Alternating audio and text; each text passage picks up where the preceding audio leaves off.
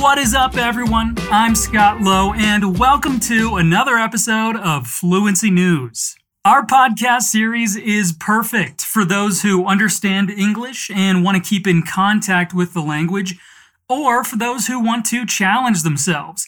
It doesn't matter what category you're in, what matters is that you're here.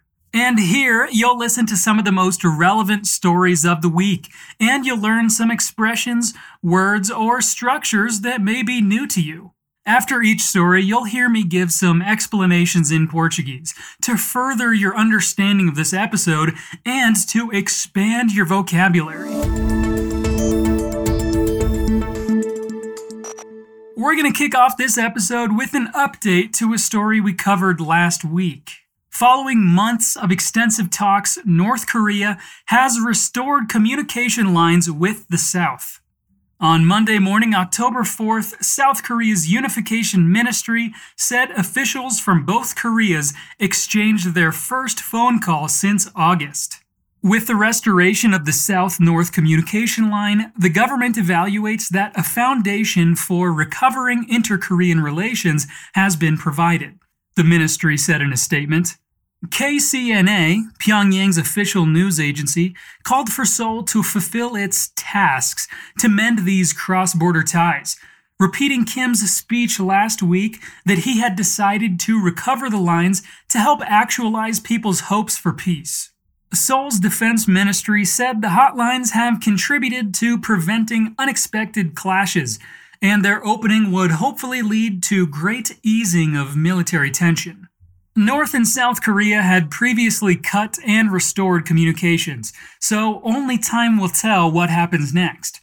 The countries are still technically at war. 4. é uma preposição que tem alguns usos e significados diferentes, dependendo do contexto. Ela pode ser usada para falar de favores, por exemplo, se você disser algo como Can you cook for me, please? Alguns verbos como wait, look e ask são frequentemente acompanhados por essa preposição. For também é usado quando estamos falando de um período de tempo. Por exemplo, I studied Portuguese for two years. E pode ser usado como estamos vendo aqui, para indicar função. Nesses casos, ele vai ser sempre acompanhado de um verbo no gerúndio, terminado em ing. Aqui nós temos a foundation for recovering. Outros exemplos seriam opportunities for mentoring, use for studying.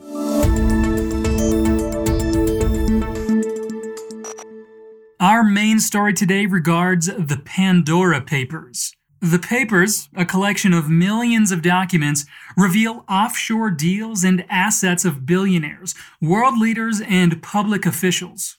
The cache includes 11.9 million files from companies hired by wealthy clients to create offshore structures and trusts in tax havens such as Panama, Dubai, Monaco, Switzerland, and the Cayman Islands. They expose the secret offshore affairs of 35 world leaders, including our current and former presidents, prime ministers, and heads of state. They also shine a light on the secret finances of more than 300 other public officials, such as government ministers, judges, mayors, and military generals in more than 90 countries. The use of offshore companies is not illegal or by itself evidence of wrongdoing, but news organizations in the consortium said such transactions could be used to hide wealth from tax collectors and other authorities. There are emails, memos, incorporation records, share certificates, compliance records, and complex diagrams showing labyrinth corporate structures.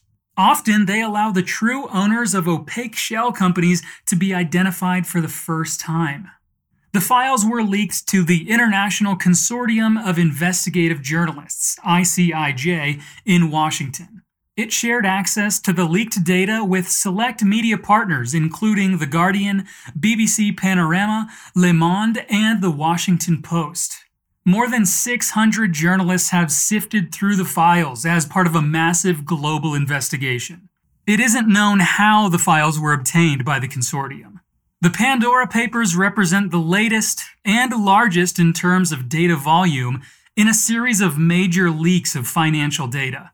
The Czech Prime Minister, the King of Jordan, and the chairman of India's biggest conglomerate were among global figures denying wrongdoing on Monday after the leak of what major news outlets called a secret trove of documents about offshore finance. India said it would investigate cases linked to the data dump, while Pakistani Finance Minister Shaukat Tarin said officials named in the documents would be investigated including himself. The Kremlin said it had seen no evidence in the leak of hidden wealth among Russian President Vladimir Putin's entourage, after the Washington Post said the document showed Putin's mistress had used offshore funds to buy a flat in Monaco. Jordan's King Abdullah was reported to have used offshore accounts to spend more than $100 million on luxury homes in the United Kingdom and the United States. The royal palace said in a statement it was no secret that His Majesty owns a number of apartments and residences in the United States and the United Kingdom. This is not unusual nor improper. DLA Piper, a London law office representing Abdullah, told the consortium of media outlets that he had not at any point misused public monies or made any use whatsoever of the proceeds of aid or assistance intended for public use. Jordan appeared to have blocked the ICIJ website on Sunday, hours before the Pandora Papers launched. Media outlets will still publish more of their findings over the coming days, beginning with revelations about the offshore financial affairs of some of the most powerful political leaders in the world. With the amount of data leaked, it's impossible for us to cover it all, but we'll leave our sources and other links in the description of this episode. So, if you're curious and would like to know more about it, feel free to check it out. By going to fluencytv.com, you'll also find the transcript of this episode. Nesta notícia, nós usamos muito a palavra offshore, como você deve ter notado. Essa palavra também é usada no português, nesse mesmo sentido. Se traduzido literalmente, significa no mar mas na verdade se refere aos paraísos fiscais que ficam além das fronteiras de cada país. No inglês americano, a palavra se escreve junta, mas no inglês britânico, off e shore são separados por um hífen. Off é uma preposição que tem alguns significados diferentes, estando sozinha ou se for combinada com outras palavras. Mais comumente significa desligado ou fora.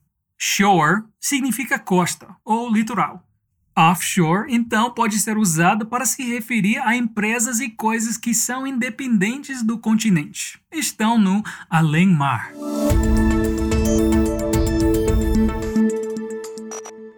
In some good news, Australia's Daintree rainforest has finally returned to Aboriginal ownership. The area of more than 160,000 hectares will now be co managed by the Queensland Government and the Eastern Kuku Yalanji people, with a hope of eventually transitioning into being run solely by the Indigenous owners. An official acknowledgement ceremony was held on Wednesday, September 29th, in the town of Bloomfield. Their culture is one of the oldest living cultures, and this land handback recognizes their right to own and manage their country. Meaghan Scanlon, Minister for the Environment and the Great Barrier Reef, wrote on Twitter Chrissy Grant has been a member of the Kuku Yalanji Negotiating Committee for the past four years. Our goal is to establish a foundation to provide confident and competent people with pathways and opportunities for mentoring, training, apprenticeships, work experience, and employment for our Eastern Kuku Yalanji Bama people to fill positions from a wide range of skilled trades, land and sea management, hospitality, tourism, and research so that we are in control of our own destinies, she said in a statement. The Daintree, a lowland tropical rainforest believed to be the oldest in the world, is about 125 kilometers north of the tourist hub of Cairns and borders the Great Barrier Reef. It is part of the wet tropics of Queensland UNESCO World Heritage Site. When it was awarded its designation in 1988, UNESCO wrote that this stunningly beautiful area is extremely important for its rich and unique biodiversity. Well, it's good to know that the Aboriginal people of Australia are gaining back ownership of the land they've cared for, and that they're striving to continue to do so.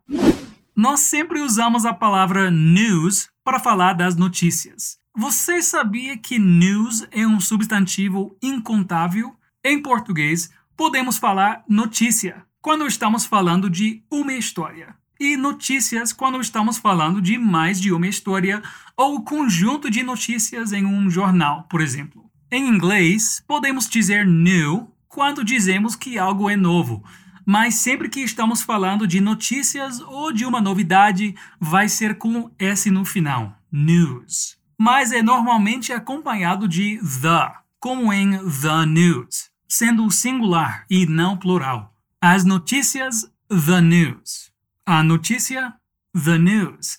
A novidade ou as novidades, the news. And that was our last story of the day. We should always end these episodes on a positive note, right? And speaking of positives, você sabia que a gente tem uma lista de espera? Se você quer aprender inglês, espanhol, francês, italiano, alemão, japonês ou mandarim, você pode se inscrever na nossa lista de espera 100% de graça. Assim, você não vai perder a oportunidade de estudar com os super professores da Fluency TV quando a gente abrir uma nova turma. É super rápido. Aperte o link na descrição desse episódio e faça a sua inscrição. There's a new episode of Fluency News every week. Check back to get informed and train your English skills. Until next time, peace out.